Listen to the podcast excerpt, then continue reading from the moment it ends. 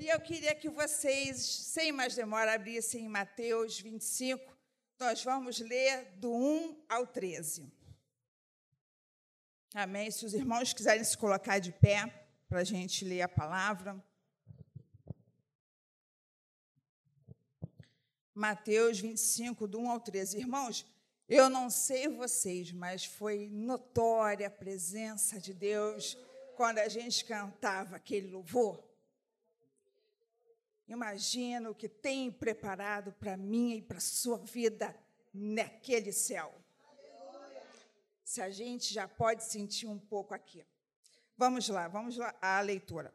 Então, o reino dos céus será semelhante a dez virgens que, tomando as suas lâmpadas, saíram encontrar-se com o noivo. Cinco dentre elas eram nécias e cinco prudentes.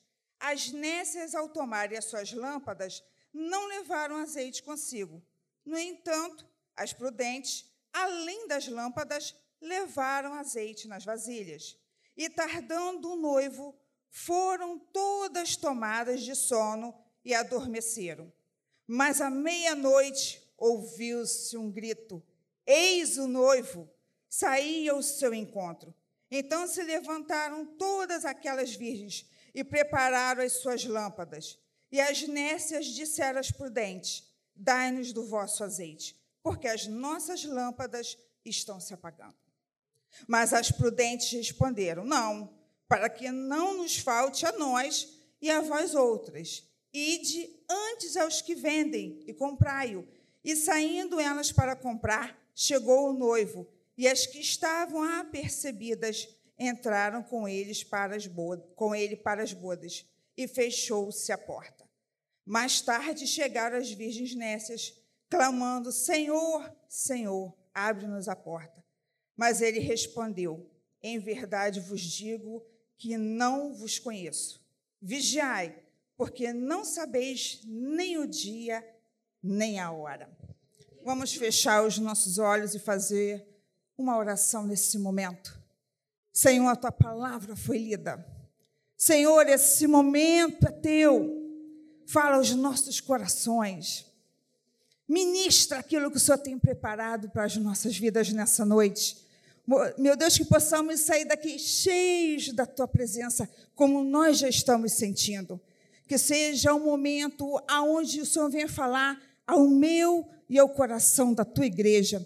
Ministra aquilo que o Senhor já falou comigo e que seja um momento do teu mover, que eu seja apenas um canal porque a palavra já é tua. Em nome de Jesus, Pai. Amém. Vamos sentar.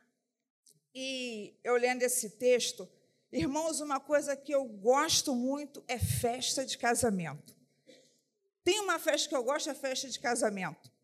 E aí, quando você recebe o convite, isso já gera né, uma expectativa da data, do local, a hora da cerimônia.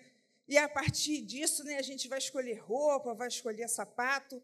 E quando a gente está envolvido, então, no casamento como madrinha, padrinho, aí a nossa responsabilidade aumenta. Porque a gente tem que saber com a noiva agora a cor escolhida, às vezes o modelo do vestido. E aí a gente vai agendar cabelo, maquiagem e acessório, tudo aquilo para você fazer parte desse momento. E há uma responsabilidade com o horário de chegar, né? porque você vai fazer parte da cerimônia. E a gente sabe o quanto esse momento é especial para os noivos. E é um evento muito lindo. E aí, irmãos, eu fui dar uma pesquisada como era o casamento na época de Jesus. E algumas coisas me chamou a atenção e eu queria compartilhar com vocês. Primeiro, o pai procurava a noiva adequada para o filho dele. E uma vez que ele achasse essa noiva, ele ia até a casa do pai da noiva para saber qual o valor do dote que deveria ser pago por essa noiva. E ela deveria aceitar né, esse noivo também. E aí o pai da noiva estipulava o dote que deveria ser pago e quando o pai mandava o filho, né, até essa noiva, ele já sabia de onde ela era e qual o preço ele deveria pagar para tê-la como noiva. Então, ele entrava na casa da noiva, e alguns historiadores vão dizer que, além do dote, ele levava uma garrafa de vinho, e isso nem todo mundo cita. E aí, lá dentro da casa, ele pagava o dote, e eles assinavam um documento que valia como uma certidão de casamento. Ele assinava e ela assinava na frente dos familiares. Agora a noiva era dele. Mas ele não levava a noiva para casa. Eles tinham esse compromisso, mas ele ainda não ficava com ela. Ela ficava na, na casa dos pais e ele voltava para a casa do pai dele. Agora, ela deveria manter o tempo todo preparada. Ela deveria, ela deveria se preparar para o momento em que o noivo viria voltar para buscá-la. Ela deveria organizar seus bens, vestidos, cuidar da sua pele, dos seus cabelos. Era um tempo de preparação. E ela não sabia quando ele iria voltar. Então, imagina se a gente sabendo data, quando a gente vai casar é uma atenção, imagina de repente, cheguei, vamos. Mas ela tinha que estar preparada. E aí, o noivo, por sua vez, voltava para o pai e ele iria receber a parte da sua herança da terra. E aí, nessa terra, ele ia plantar, arar, cultivar, e era onde ele ia construir a sua futura casa com os seus aposentos nupciais. E ele não sabia quanto tempo tudo ficaria pronto, porque todo o projeto era conduzido pelo pai. Era o pai que projetava, era o pai que dava o aval. Então, quando perguntavam para ele quando vai ser o casamento, ele respondia: Eu não sei, só o pai sabe. E quando o pai via que estava tudo pronto, adequado para receber a noiva, ele chamava o filho e dizia: Está na hora de você buscar a sua noiva. E isso podia ser a qualquer hora. Podia ser de manhã, podia ser de noite. E aí ele escolheu um amigo que ia à sua frente anunciando a sua chegada. Eis o noivo. Ele escolhia um amigo que ia anunciar ele chegando. E ele não entra mais na casa da noiva. Preste atenção no detalhe. Ele não entra mais na casa da noiva. Ele, ela vai ao encontro dele no cortejo com as suas amigas virgens com as lamparinas. E elas vão conduzi-la elas vão conduzi-lo até a noiva. Os dois cortejos se encontram e ele a leva para a casa do pai, onde receberão a bênção e acontecerá a festa. Ah, queridos, ele nos escolheu para ter um compromisso com ele. Ele pagou o preço por mim e por você naquela cruz preço alto para que nós sejamos sua noiva. A cruz mudou a minha e a sua história. E esse compromisso né, que nós temos com esse noivo que é chamado maravilhoso conselheiro, Deus forte, Pai da eternidade e príncipe da paz. É com ele que nós estamos compromissados. Imagina o que ele tem preparado para esse grande dia. Se a gente, ser humano, tenta fazer o melhor dentro das nossas possibilidades, imagine o que o Todo-Poderoso tem preparado para mim e para você. 1 Coríntios 2, 9 vai dizer o seguinte: Mas como está escrito, as coisas que o olho não viu e o ouvido não ouviu, e não subiram ao coração do homem, são as que Deus preparou para os que o amam. Imagine essa mesa posta dessas bodas, irmãos. Eu fico imaginando aqueles copos, tudo combinando. Olha que coisa linda. Eu não quero perder. E tenho certeza que Deus quer despertar no seu coração nessa noite o desejo de não perder também. E reflexão que eu quero deixar para a gente nessa noite é o quanto nós, noiva escolhida, estamos nos preparando. E se ouvirmos agora, eis o noivo, como eu e você estamos para esse encontro. Essa, essa, esse encontro, ele gera uma expectativa, mas também gera uma responsabilidade de não perdermos a nossa fé, de nos mantermos preparados de que a qualquer momento pode acontecer, de desfrutarmos da graça desse presente merecido, mas com a responsabilidade de um viver santo. Como está escrito lá em Hebreus 12, 14: sem santidade ninguém verá a Deus. Há o interesse de Deus que sejamos preparados. Quantos textos a gente lê e fala, olha, ele vem como um ladrão. Se a gente soubesse a hora que o ladrão vem, né, a gente já ficava lá, polícia, já fica aqui tal hora, né? Preparado. Deus quer nos despertar nessa noite para isso. Não deixa para fazer amanhã aquilo que Deus tem te cobrado para fazer hoje. Queridos, e nesse interesse de Deus, ele nos molda, nos disciplina nessa jornada da vida cristã até que esse encontro aconteça, para estreitar o nosso relacionamento com ele, para gerar em nós azeite de reserva para a gente continuar nessa jornada. Porque se a gente for é, pego de repente, a gente não vai passar vergonha. Sabe o que me chama a atenção nesse texto? Porque as dez eram virgens. As dez tinham lamparinas. O problema é que um, grupo tinha reserva, estava preparado, e o outro não. O que elas deixam para fazer quando o noivo chega, elas poderiam ter feito antes como as outras.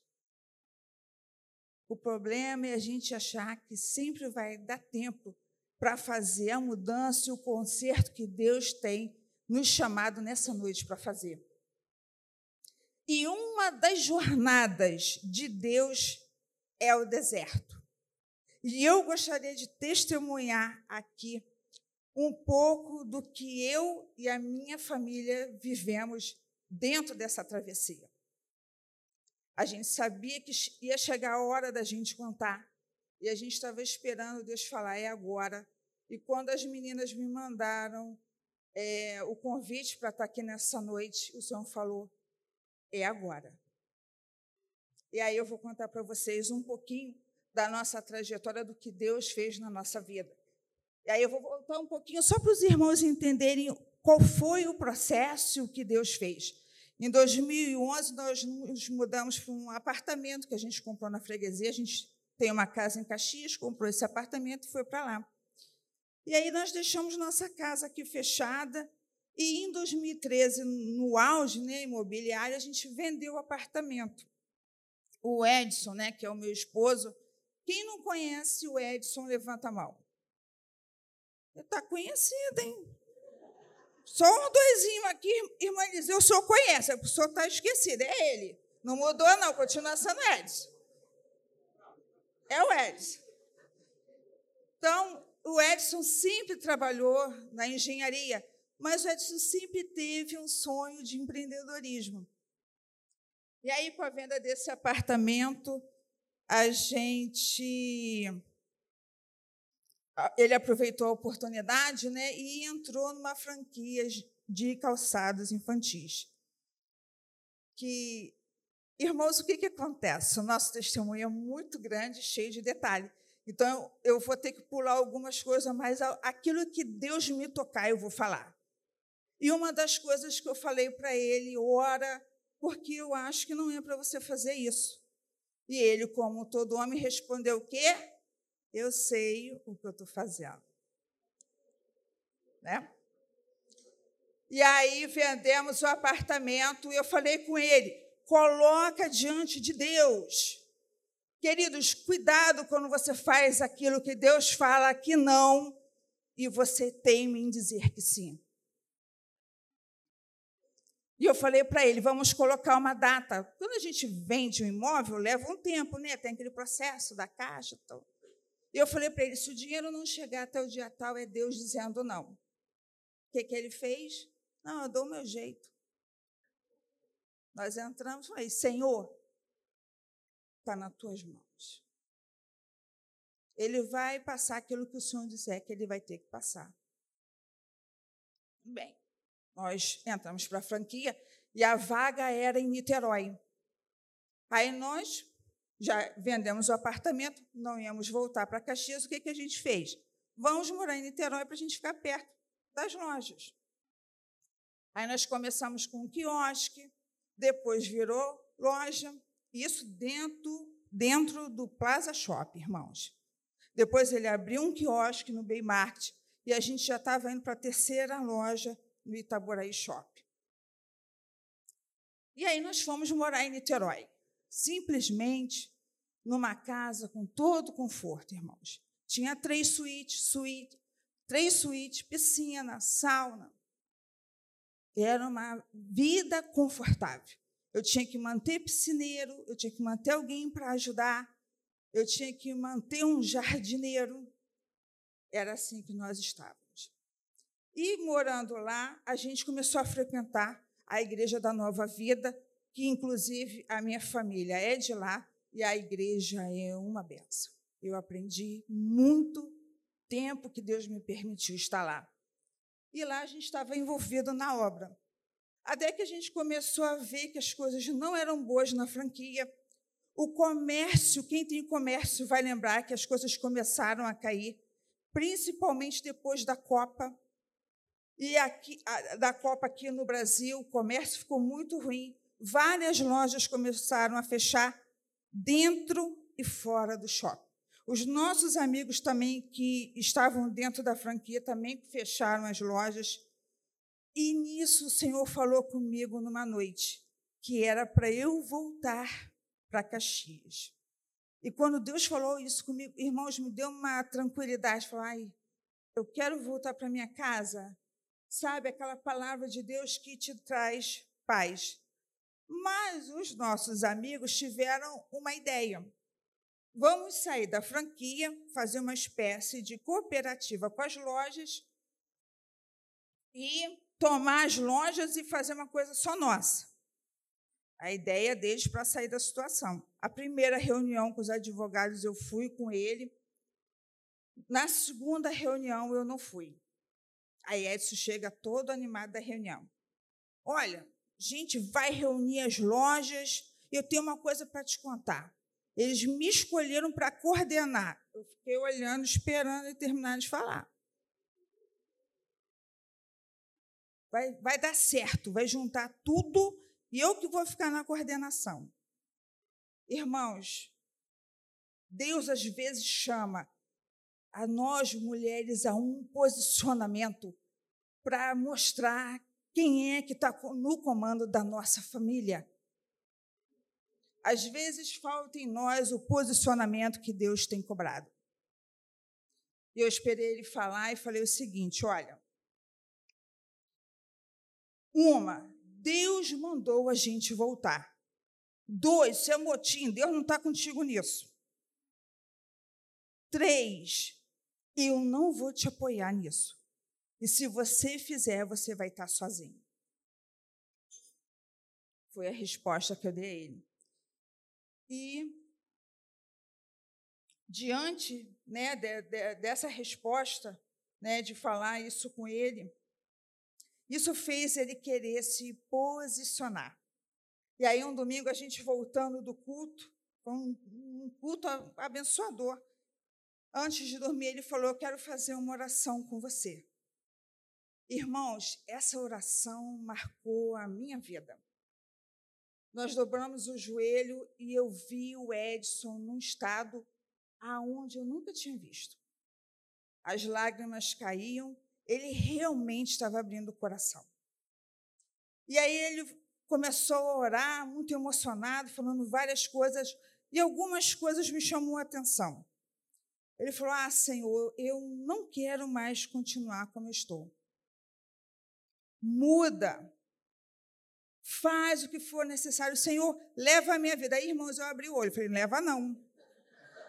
Não, irmãos, os irmãos estão falando sério. Eu abri mesmo, falei, Jesus não leva, não, que está na emoção. Aí está pedindo coisas que não sabe. O Senhor leva, eu que vou ficar sozinha com essas meninas nessa situação. Não leva, não. Trata, mas deixa aqui. Ué, irmãos, tem que orar. É porque às vezes, irmão, a gente acha que não acontece certas coisas no mundo espiritual, mas aquilo que nós declaramos no Senhor tem valor.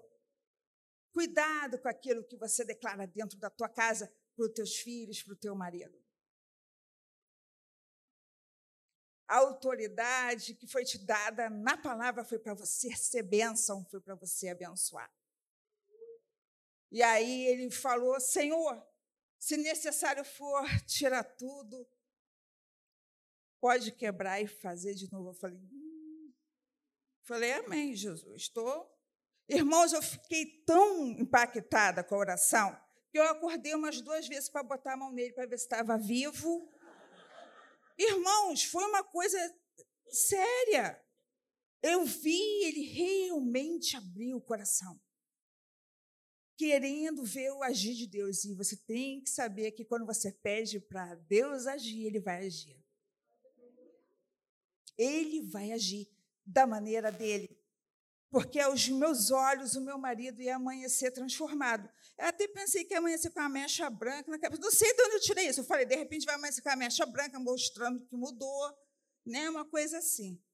Mas Deus sabe o tempo certo para o tratamento necessário para a mudança na nossa vida. E aí, em dezembro, nós começamos a nos organizar para fechar as lojas. A gente tentou passar, mas o Senhor não deixou.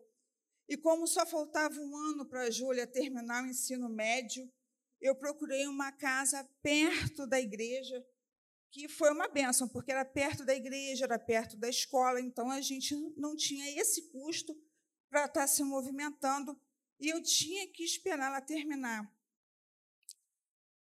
E nesses momentos, irmãos, de decisão de obedecer à voz de Deus, você tem que pedir sabedoria e equilíbrio para tomar as decisões certas. Porque imagina, eu comecei a fechar tudo de uma vez. Eu não podia começar a me desesperar. Eu tinha que pensar de acordo com aquilo que Deus ia orientando. E quando ele foi entregar essa casa, olha a proposta que a dona fez. Edson, você pode dizer quanto você quer para ficar morando nela. E eu ainda ouvi de uma pessoa próxima: Cara, tu tem certeza que você vai largar isso tudo aqui para voltar para Caxias? Eu falei: Eu vou. Isso já está decidido. Eu vou voltar. E aí ele se manteve firme e falou para ela que não ia mudar essa decisão. Nós nos mudamos para essa casa próxima à igreja que fica em São Gonçalo. E eu sempre falava para ele: nós viemos para cá, vai passar esse ano, e no final do ano nós vamos voltar para nossa casa, porque ainda havia essa resistência nele de voltar. E ele começou a ligar para os amigos pra, da engenharia, né, para ver se tinha algum trabalho, se tinha alguma porta aberta, mas as portas estavam realmente fechadas. Nós vendemos alguns móveis da loja.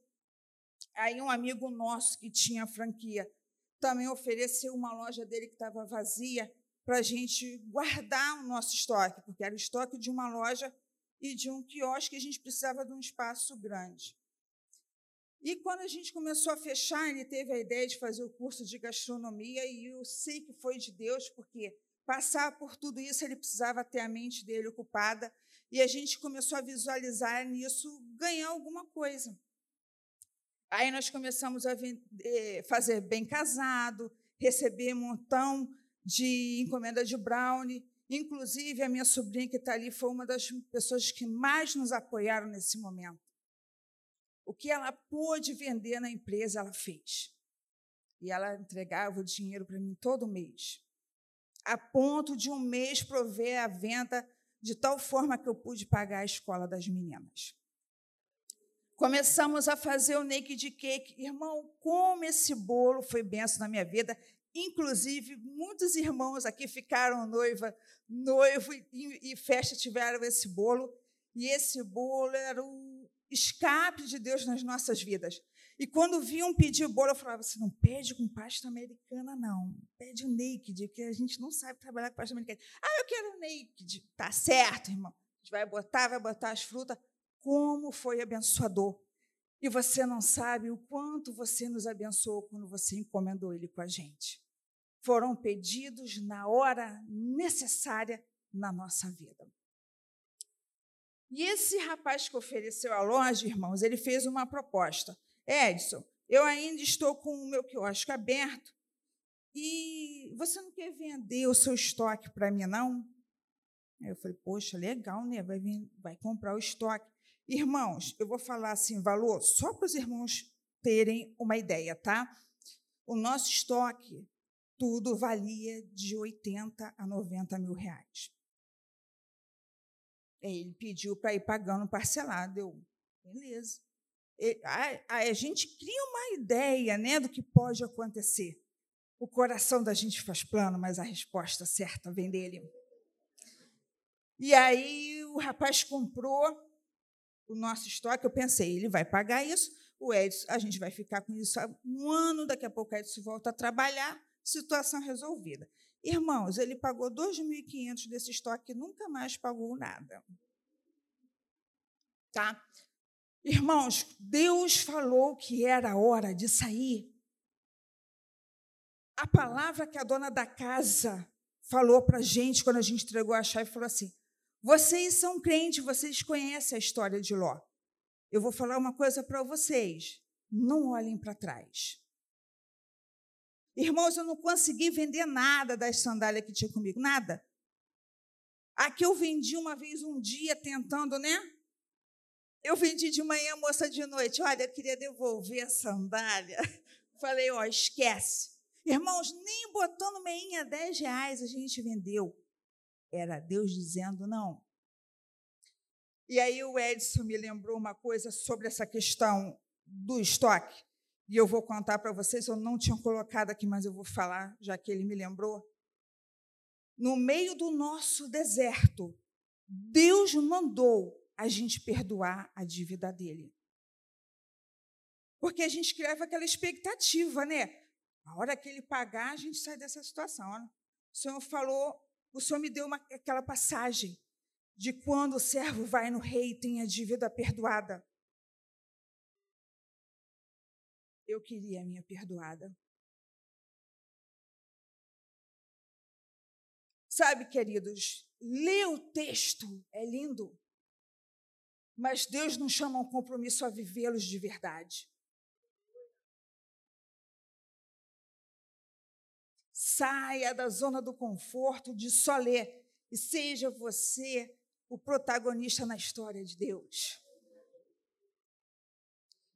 Ele muito nervoso, porque também estava numa situação ruim, e ele falava com Edson, Edson, eu, eu, olha, a hora que der, a hora que der, Deus me deu essa palavra, ele não estava em casa, eu esperei ele chegar.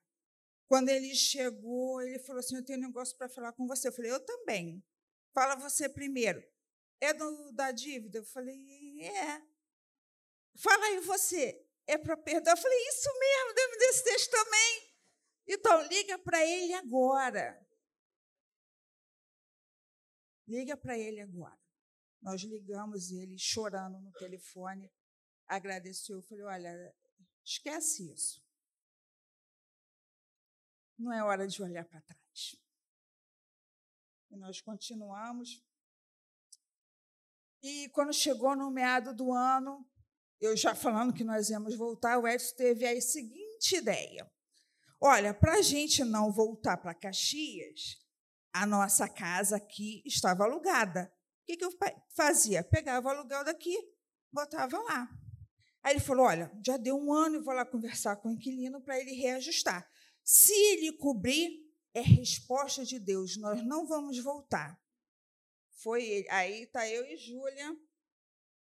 Mãe, falei, Júlia, deixa ele. Ele veio, conversou, chegou em casa. Olha, ele aceitou a proposta, mas está faltando 50 reais. 50 reais eu boto. Eu falei, mas não foi isso que você falou. A resposta de Deus era. É, irmãos? né, filha? Ele está rindo, porque ele concorda comigo. E aí ele falou o seguinte: 50 reais é fácil colocar. Aí a Júlia virou para ele, pai, não foi isso que você falou. Cuidado, pai. Você falou que era se cobrir. Você falou, 50 reais é fácil. E aí, queridos, uma quinta-feira de tarde, estava eu e Júlia num culto que havia de tarde lá na Nova Vida. E o pastor André, no dia pregando, falou sobre aquele trecho onde Deus manda o povo, antes de atravessar o deserto, recuar. Aí ele falou a seguinte frase: Se Deus está mandando você voltar, volte. Obedeça, porque é melhor recuar para depois avançar. Aí Júlia virou para mim, mãe, que é que desenho? Eu falei, eu não, eu estou entendendo. Quem não está entendendo é ele. Chegamos em casa do culto, né? A Júlia, mãe, mãe, vamos falar com ele. Edson, a gente chegou lá, né? Deus deu essa palavra para a gente voltar. Ele falou: se Deus falou com vocês, tem que falar comigo também, que eu sou sacerdote do lar. Ele também vai falar comigo. Amém. Ele vai falar. Irmãos, eu fui no culto na quinta, ele foi no culto na sexta, que tinha culto de homens e culto de mulheres. E é muito legal essa dinâmica, né? Porque a família vai, eu fui para o culto das mulheres e foi para o culto dos homens. Chegou em casa, ele, eu tenho um negócio para te contar. Eu conta. O pastor que pregou na quinta-feira foi pregar na sexta. Aí, na hora da palavra, falou assim: Olha, irmãos, eu ia trazer uma mensagem, mas tem alguém precisando ouvir o que eu preguei na quinta-feira. Aí eu, hã? Né? Agora entendeu, né, abençoado, né? Que está na hora de voltar. E para que não ficasse mais nenhum vestígio ou dúvida, duas semanas depois o inquilino me ligou dizendo que não ia ficar mais. Aí minhas pernas tremeram. Porque eu ia, como é que eu ia cobrir esse aluguel até dezembro? Eu sentei, eu me, eu me lembro Irmãos, eu conto, me lembro perfeitamente do dia. Eu sentei no sofá e falei, Jesus, e agora? Melhor resposta para o e agora é joelho no chão. E o Senhor me orientou a fazer uma coisa. Eu chamei ele no outro dia e falei: Olha, nós vamos vender o carro. Na época a gente tinha um Peugeot. Bom, vou ficar sem carro também? Eu falei: Olha só, vou te fazer três perguntas. Você tem dinheiro para passear? Tem dinheiro para pagar o seguro? Também não. Tem dinheiro para estar tá botando combustível? Tá bom, tá, querido? Já respondeu. Não tinha, irmãos, era não. A orientação era para botar para vender e enfrentar o desafio, porque eu tinha a data da venda. E eu fiz uma semana de propósito com ele, orando toda madrugada. Eu falei: Senhor, eu preciso vender esse carro até o dia 30. Nós fizemos um curso de empreendedorismo à luz da Bíblia na Nova Vida e quanto Deus nos ensinou a responsabilidade que é administrar dinheiro. Dinheiro é um bem que Deus coloca na tua mão. Peça sabedoria para administrar, para você não fazer coisa errada com ele. Porque às vezes você tem que passar pelo processo para poder aprender. E nós fizemos uma semana. Eu falava, Senhor, o Senhor deixou comigo e eu preciso que seja vendido até o dia 30. Senhor, nós estamos passando por processo, mas não nos deixa ser envergonhado. Irmãos, dia 27 eu recebi a ligação de um rapaz chamado Edson também. Falou: Olha, eu vi um anúncio do Peugeot, queria dar uma olhada. Falei: Pode olhar. Vamos marcar um lugar. Marcamos o lugar, ele deu uma olhada no carro. E aí, é claro, né, ele abaixou o valor, né? Eu falei, poxa vida, achei que ia sobrar, não sobrou nada não. Mas eu tinha que aproveitar o momento da venda. E aí ele olhou dia 27, dia 28 nós fomos conversar com ele, e para minha surpresa ele trabalhava numa concessionária, todo o papel organizado, tudo direitinho. Queridos, dia 29 o dinheiro estava na minha conta. Porque ele é Deus. Os processos vêm para nos ensinar quem ele é.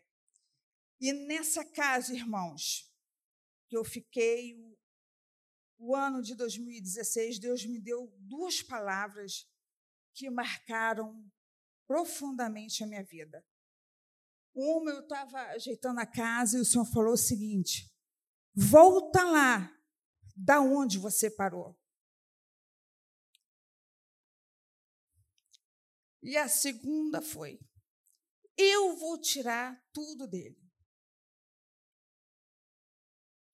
Irmãos, quando eu ouvi isso, falei, nossa, vai tirar tudo. Hum, agora ele vai ver quem é Deus mesmo.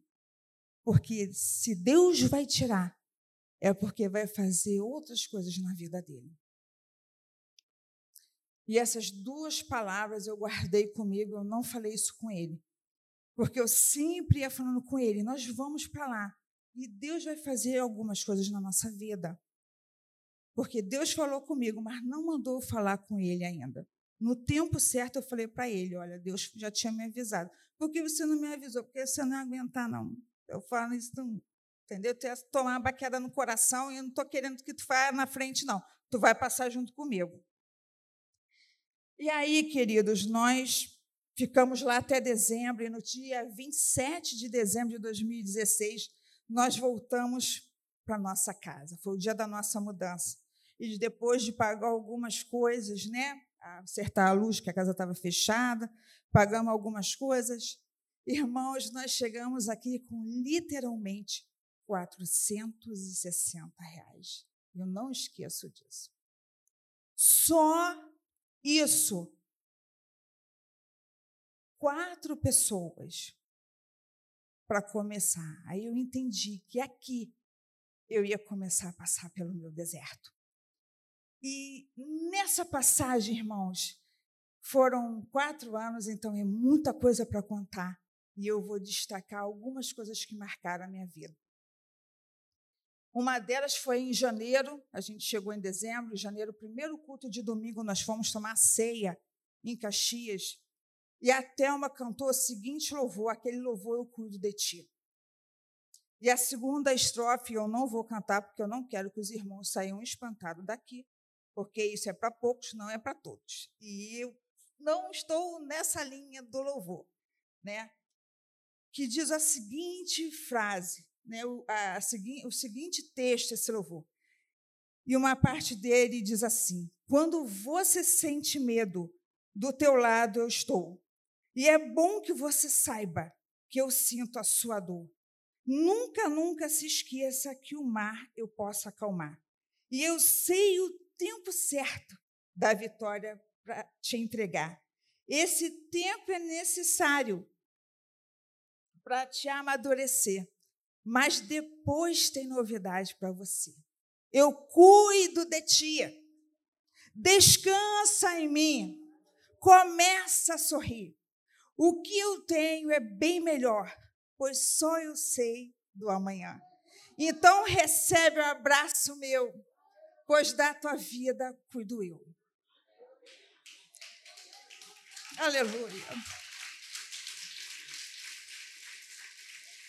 Foi com essa palavra, irmãos, que eu voltei para casa, sabendo que era um tempo necessário, mas que eu seria cuidada por Ele, que haveria o cuidado de Deus na minha família.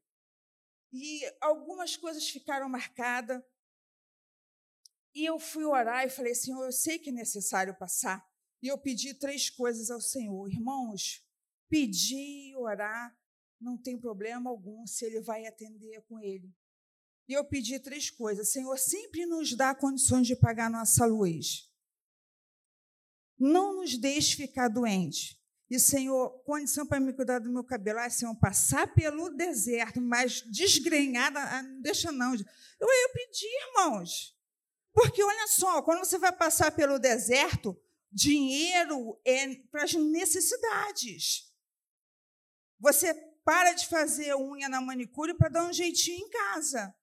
Mas quem é cuidar do meu cabelo, irmãos? Não. Falei, ai, Jesus, não me deixa passar desgrenha, não. Pedi.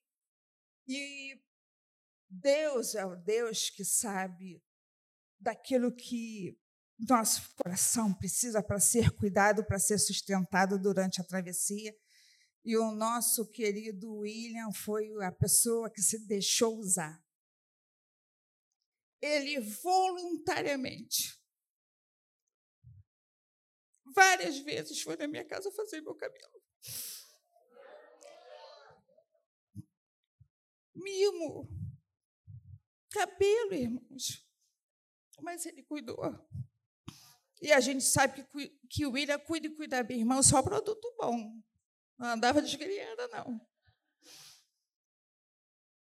Ninguém ficou doente. E eu não deixei de pagar nenhuma conta. A conta foi, foi uma experiência. Uma vez em janeiro, Senhor, eu tinha um caderno, porque eu não tinha mais conta bancária eu tinha um caderno que aquilo que entrava eu colocava.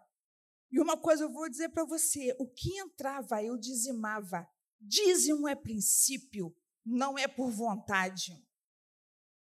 É promessa, e quando você faz, ele cumpre aquilo que prometeu.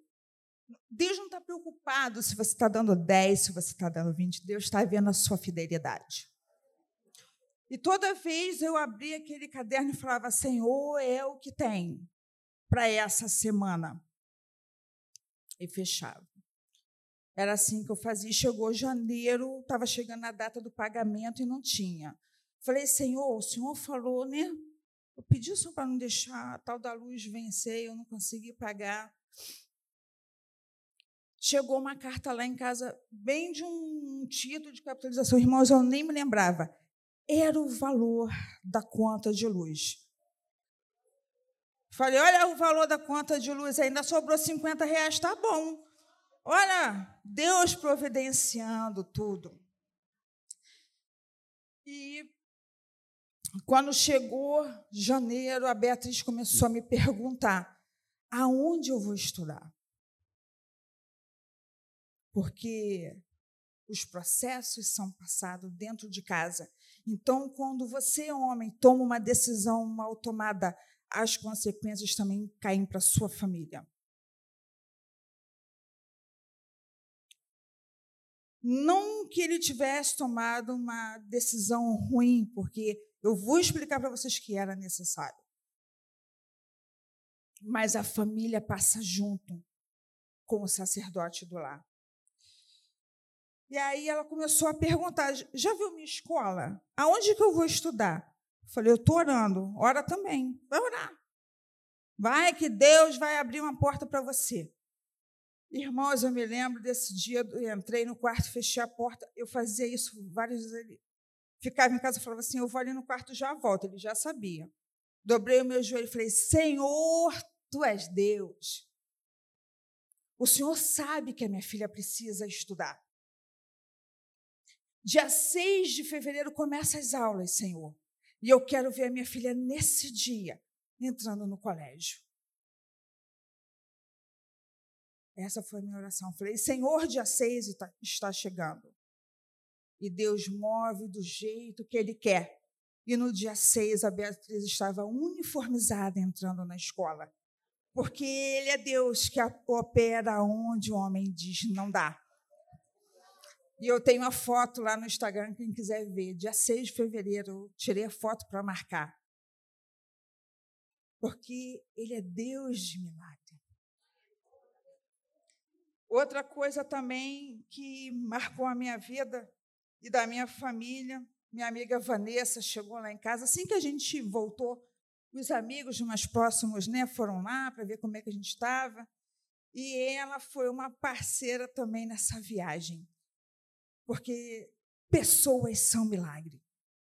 Às vezes a gente espera algo extraordinário, quando o milagre é aquele irmão que está do teu lado dizendo você não está só.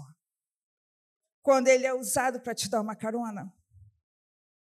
quando ele é usado para levar sua filha no shopping para passear quando você não pode. Quando ele paga um retiro para você, quando você diz que não pode ir, ele te dá um envelope e fala assim para você: paga lá. De forma discreta. Porque eles são usados para Deus mostrar o cuidado dele. E a Vanessa foi lá em casa no domingo, no meado da semana. Ele falou comigo: ó, a gente vai ter que controlar como é que vai para a igreja, por causa de Uber, por causa de passagem. Eu falei: tudo bem. Ela foi lá, amiga, tal, passamos uma noite, conversamos, contamos uma história. E eu falando com ela as coisas que Deus tinha feito. No meado da semana, ela me ligou. Ela mandou uma mensagem e falou assim: amiga, eu bem queria te dar uma carona para a igreja. Eu falei: eu não estou recusando carona, não.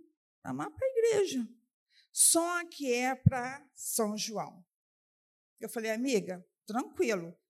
Só que lá nós somos quatro, se você não se importar. E ela falou para mim: se você não se importar de ir apertada. Eu falei: não. Mas você sabe que eu vou te levar para São João. Aí o coração da gente bate mais forte. Porque eu tinha que voltar da onde eu parei. E Deus sabia que eu precisava passar pelo deserto aqui. Porque não era um lugar de castigo, mas era um lugar de cuidado. E Deus sabia que as pessoas que seriam usadas para cuidar de mim nesse momento estavam aqui. E ela chegou no domingo, no horário. Irmãos, ela e Saulo me buscaram durante um ano, domingo pela manhã. Eles nunca se atrasavam e chegavam sorrindo para buscar minha família. Um ano. Além de carona para a igreja, né, quando os eventos coincidiam e nós éramos convidadas para o mesmo evento, tinha carona para o evento também. E aí, durante esse período, a gente ainda fez take de cake, fez brown, né? E os pedidos foram diminuindo. E aí, no meado de 2017, nosso irmão Ivan chamou o Edson para trabalhar com venda. Foi outra pessoa que fez o possível para nos ajudar. Fez coisas que ele nem imagina o quanto foi bênção na nossa vida. Ele não fez mais, porque Deus não deixou, porque era necessário ele passar o que ele passou. E aí a gente deixou de fazer os, os, os bolos, né, os brownies. E uma vez eu perguntei ao Senhor, falei, Senhor, as pessoas gostam tanto do nosso bolo, falam do brownie, encomendam, por que, que a gente não alavancou nisso? Por que, que não foi à frente? E a resposta que ele me deu está lá em Jeremias 2,2, que diz assim: Vá proclamar aos ouvidos de Jerusalém, eu me lembro de sua fidelidade quando você era jovem. Como noiva você me amava e me seguia pelo deserto, por uma terra que não é semeada. E aí eu falei para ele: é essa palavra que Deus me deu. Deserto não é lugar de semear. Deserto, querido, é lugar onde você é sustentado por Deus com maná. Não sobra, mas não falta não falta, é cuidado diário.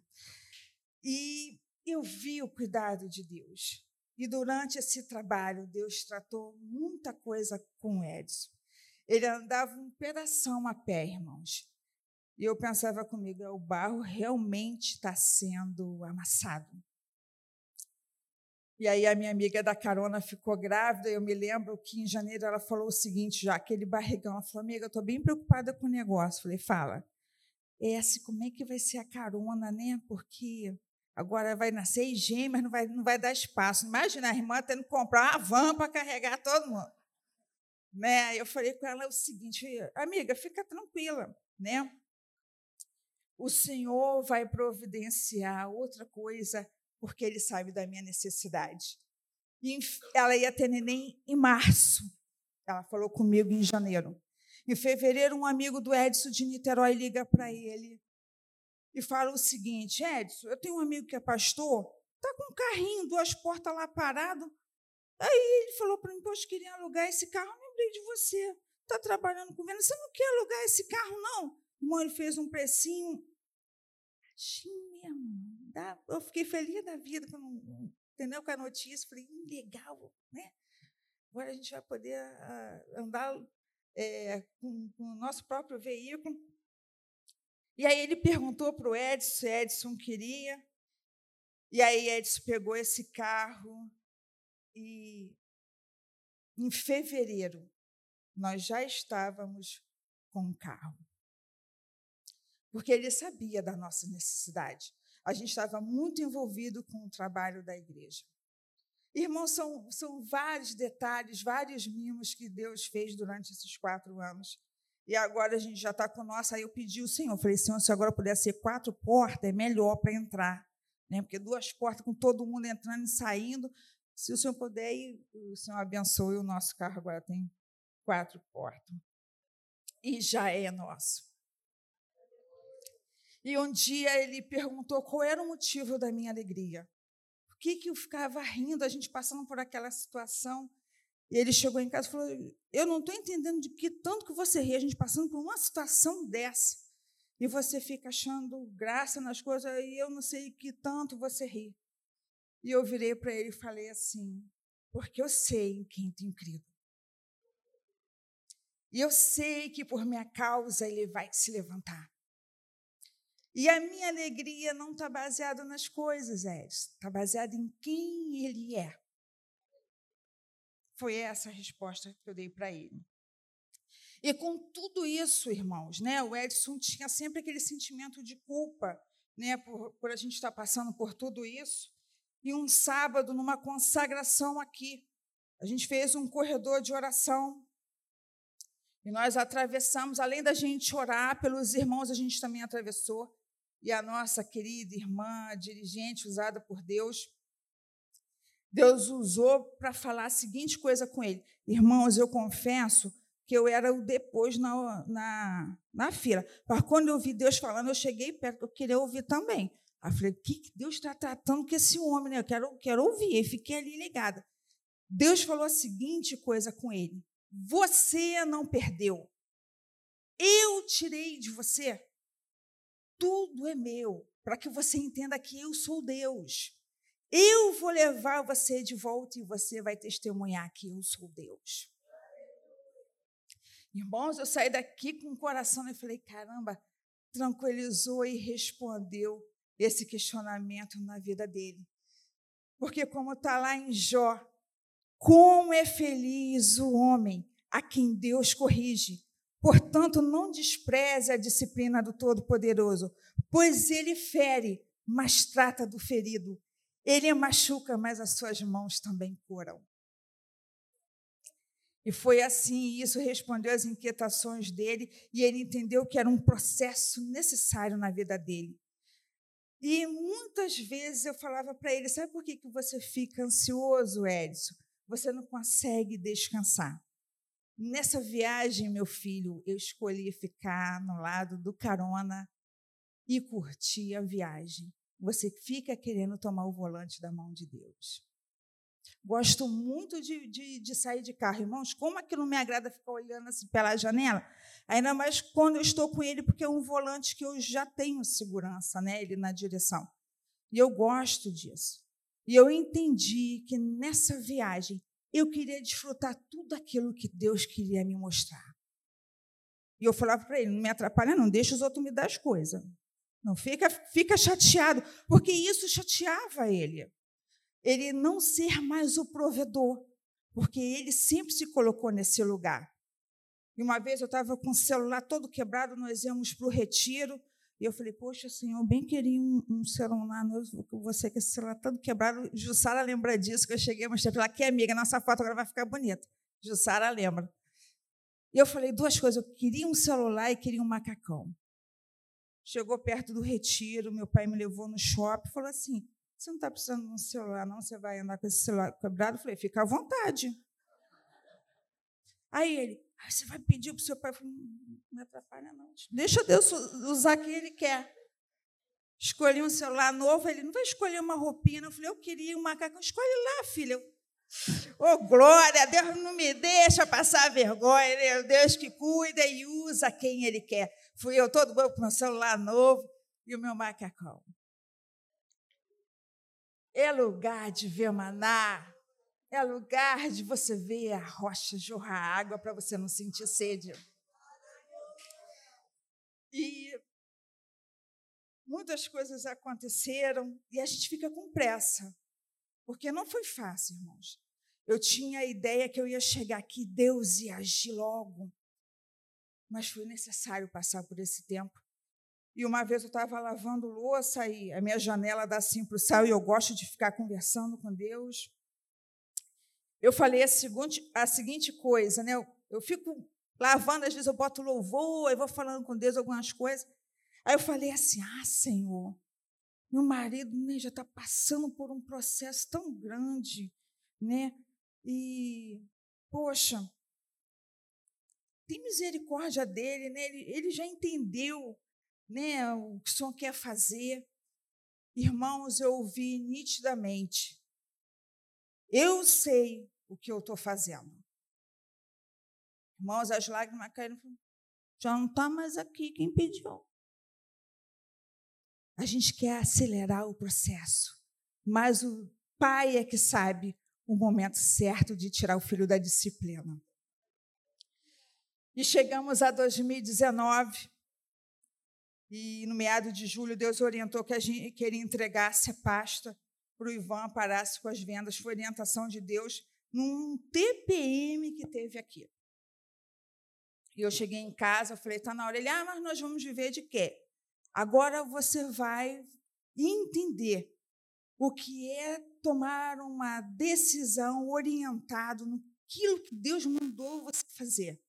Não tenha medo de largar porque quando você largar, você vai receber o novo. Aí nós entregamos a pasta, ele entregou, né? E no início de 2020, no começo da pandemia, irmãos, tudo fechando foi quando Deus começou a abrir as portas. A dona de uma empresa que já conhecia o trabalho dele ligou para ele para ele fazer projeto. Ele sempre trabalhou com projeto na área de engenharia, projeto de tubulação, projeto industrial, né, filho? E ele chegou lá para projetar. O salário ainda não era né, o salário. Eu falei, lembra do sonho que Deus te deu, você subindo, e é assim que Deus vai fazer, vai. Ele foi, tinha uma coordenadora lá que esperou ele sair da sala sem a dona ver, chamou ele no canto, falou: Não sei por que, que ela está te chamando aqui, não precisa de você. Ele voltou para casa, se arrumou no outro dia porque ela tinha pedido para ele ir, e ele falou: Eu não vou, não. Estou sentindo no coração que não é para ir. Tem certeza, meu filho? Aí ele ficou em casa, não demorou muito, ela ligou. Edson, você não veio, estou te esperando. Ele falou: oh, aconteceu isso tal. Não, espera aí que depois. Isso era uma terça-feira, né? Edson, eu vou resolver as coisas aqui, quinta-feira você vem. Irmãos, não demorou muito, ela retornou, não, eu quero você aqui amanhã. É amanhã que eu quero você aqui. E Edson foi para projetar. Uma semana depois, a coordenadora saiu e ele começou a assumir a parte de processo. Ele começou a coordenar os processos na empresa. E uma coisa que ele falava, olha, eu não estou conseguindo sentar para projetar, estou só coordenando. Eu falei, é Deus te preparando para aquilo que é ele, ele ainda vai te dar. E em janeiro de 2021, ele foi chamado para trabalhar em uma multinacional coordenando projetos de execução dos navios da Petrobras. E é lá que ele está. E é assim que Deus faz. Porque aquilo que ele promete, ele cumpre. Porque ele é Deus fiel. E todo o processo, irmãos, tem início, meio e fim. E uma coisa que eu quero falar para você: a porta que ele fecha, ninguém abre, mas a que ele abre, ninguém fecha. O deserto é lugar de passagem aonde Deus é quem conduz, aonde Ele é o provedor, aonde a gente vive a total dependência dele. Deuteronômio 1,31 vai dizer assim: também no deserto, vocês viram como o Senhor, o seu Deus, os carregou, como um pai carrega seu filho por todo o caminho que percorreram até chegar a esse lugar.